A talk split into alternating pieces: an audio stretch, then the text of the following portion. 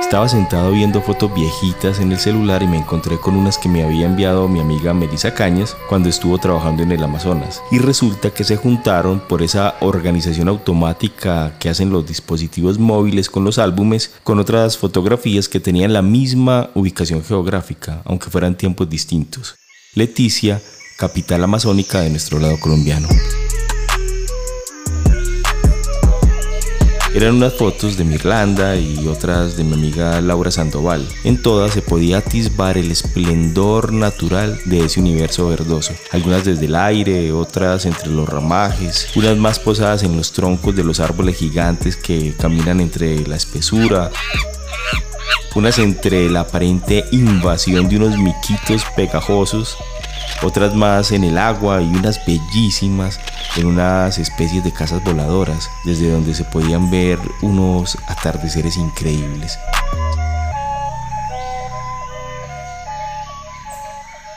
Eran muchas fotos, eran un montón, por un buen rato, no solo me trajeron esa, esa nostalgia por estas queridas damiselas selváticas, sino que me deleitaron con la magnificencia incontrolable de esa zona del país. La selva en una pequeña parte de su inabarcable suntuosidad.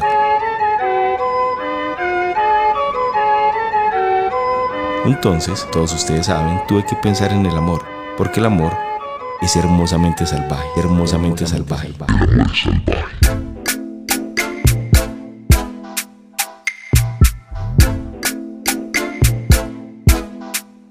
Y no me refiero con ese salvajismo a que el amor sea solo monstruosidad. No, no, no, no, no, no. Digo que el amor es salvaje porque todo lo que allí acontece tiene una tremenda intensidad que parece que rayara con lo indómito. Incluso a veces, sin querer, resulta tan poderosamente hostil que claro, nos rasga con su espíritu fiero y caemos en unas garras afiladas e incisivas que nos van desgarrando hasta que nos tejen unas cicatrices imborrables. Pero ojo, no quiere decir que por salvaje y hostil sea el amor enteramente dañino o perjudicial. Todo lo contrario, es tan indomable, tan inaprensible en su ferocidad que nos marca. Y seamos maniqueos, nos marca para bien y para mal. Y eso, a lo que le decimos cicatrices, no son sino aprendizajes y zanjas de memoria que si las hacemos conscientes nos va a permitir adentrarnos alguna otra vez a la frondosa y salvaje virginalidad del amor selvático con otra postura, con otra mirada distintos y quizás mejores. Apachurrados es un podcast de marca Gato Radio realizado y producido por Gustavo Galeano, en el que a manera de catarsis y sortilegio se habla del amor, el desamor y sus diversas e incomprensibles formas de aparición. Disfrútenlo.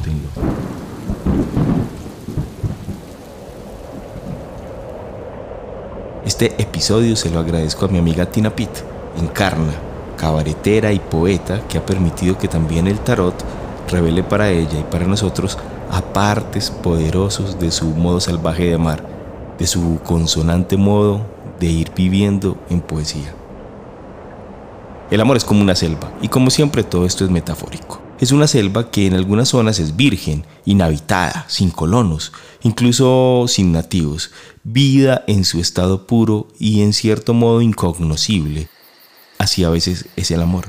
Y entonces uno llega a él para abrir caminos, para acomodar en un primer asentamiento su propio ser, el refugio de las ilusiones. Y es fantástico saborear la idea de que es tu corazón el primer lugareño en aquel paraje. Resulta, no sé por qué, reconfortante posar su cuerpo allí, como si ese derecho de ser el latido inaugural te otorgara poderes de gobierno infinito, títulos de pertenencia y control territorial. Fui el primero, colono, primer sembrador de sueños, comisario, comendador, virrey, emperador, fundador, en fin. Ser el primero en el corazón del otro, en el cuerpo del otro, en las profundidades del otro, y vanagloriarse con aquello resulta ser una idea tan románticamente infame como siniestra, sobre todo cuando no nos hemos preguntado qué del otro se ha sembrado en nuestro corazón y en los escondrijos de nuestro cuerpo, qué tanto el supuesto colono ha sido colonizado. La cosa es que cuando uno llega a esos terrenos que parecen inhabitados y vírgenes, pasan dos cosas. O el terreno te envuelve en su propia ferocidad, o uno no tiene la pericia necesaria para explorarlo. No se llega con la experiencia justa, o también se peca de territorial y poderoso. Entonces, la selva virgen te bota y te devuelve cada paso, cada acto, cada palabra, y con el doble de fuerza que en ella hayas aplicado.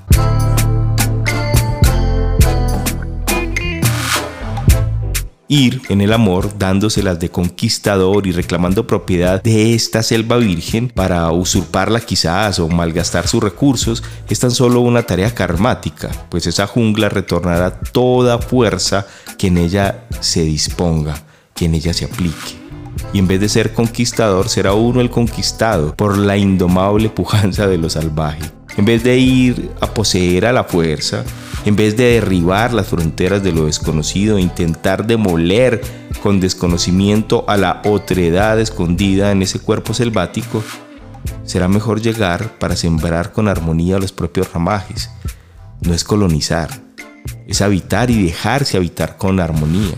Es mejor abrirse que forzar la puerta. En palabras simples y sin los ramajes de la metáfora, el amor no debe forzarse, porque si no, te tragan incertidumbres. Si se va a dar, la selva misma mostrará el camino.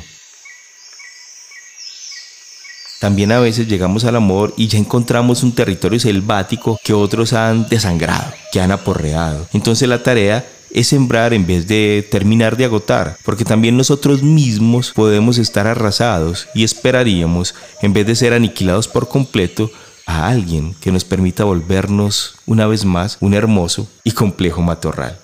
El amor como la selva siempre, siempre, siempre requieren cuidar del otro para poder cuidar de sí.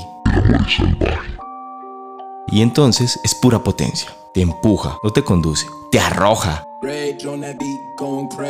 No te lleva, te tira, te estira, te succiona todito. El amor es como llegar a un territorio selvático. Al principio, aunque con algo de falso miedito, aparece ese entusiasmo inimaginable. Se quiere beber la sábila del misterioso follaje. Se quiere correr entre las raíces de los árboles caminantes para hilarse entre las ramas, esas ramas largas y sólidas. Se quiere deshojar uno a uno los atardeceres para ver el advenimiento del misterio de la noche. Lo imaginado en esas sombras las sombras de la pasión, penetrar en ellas como un incauto explorador y amanecer entre las pieles bárbaras.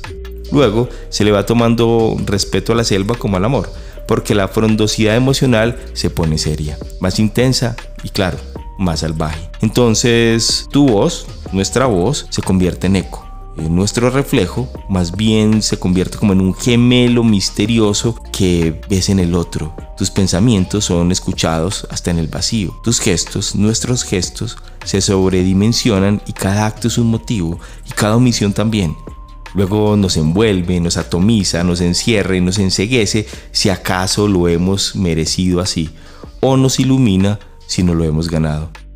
Es decir, el amor es un ser consciente a la espera de que quienes lo habitan hayan logrado conciencia también. El amor es una resonancia, una vibración que todo lo revela, así como la selva, igualitico, lo bueno y lo malo, pero sobre todo lo verdadero y lo no verdadero. Entonces la auténtica misión exploratoria es encontrar ese mismo resonar consciente, resonar, consciente. El amor como la selva es pura potencia reflectiva, siempre te mostrará lo que sos a través del otro.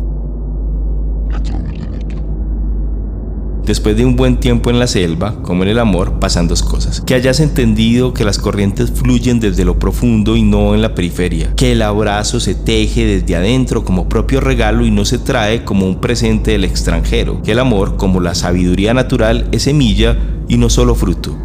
Que el árbol no teje una raíz, sino que se expande en rizomas insospechados e incalculables.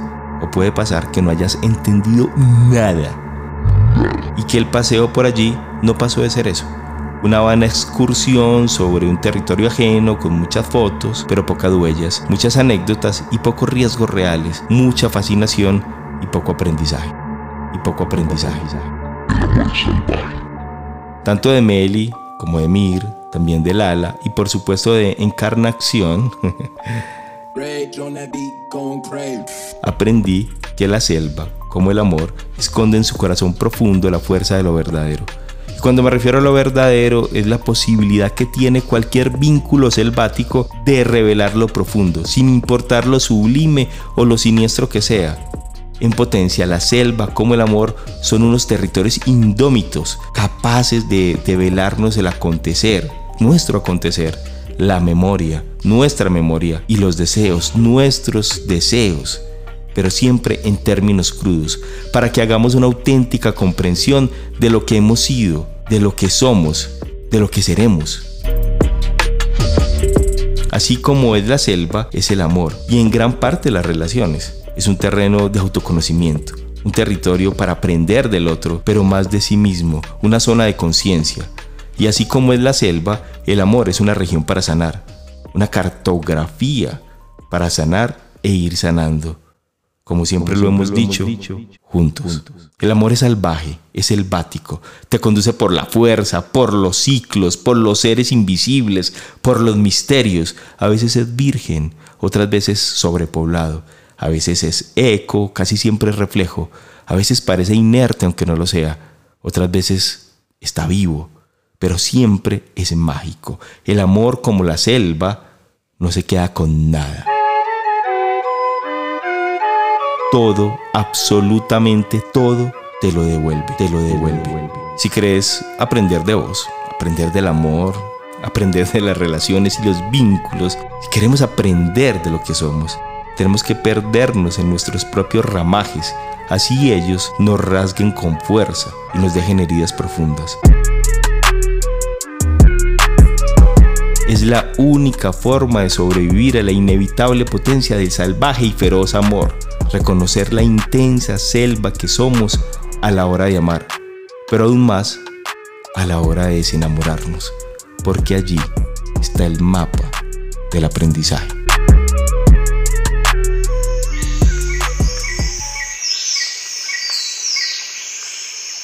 Esto lo tenemos que saber hablando del amor y ya no es metáfora, para no perdernos.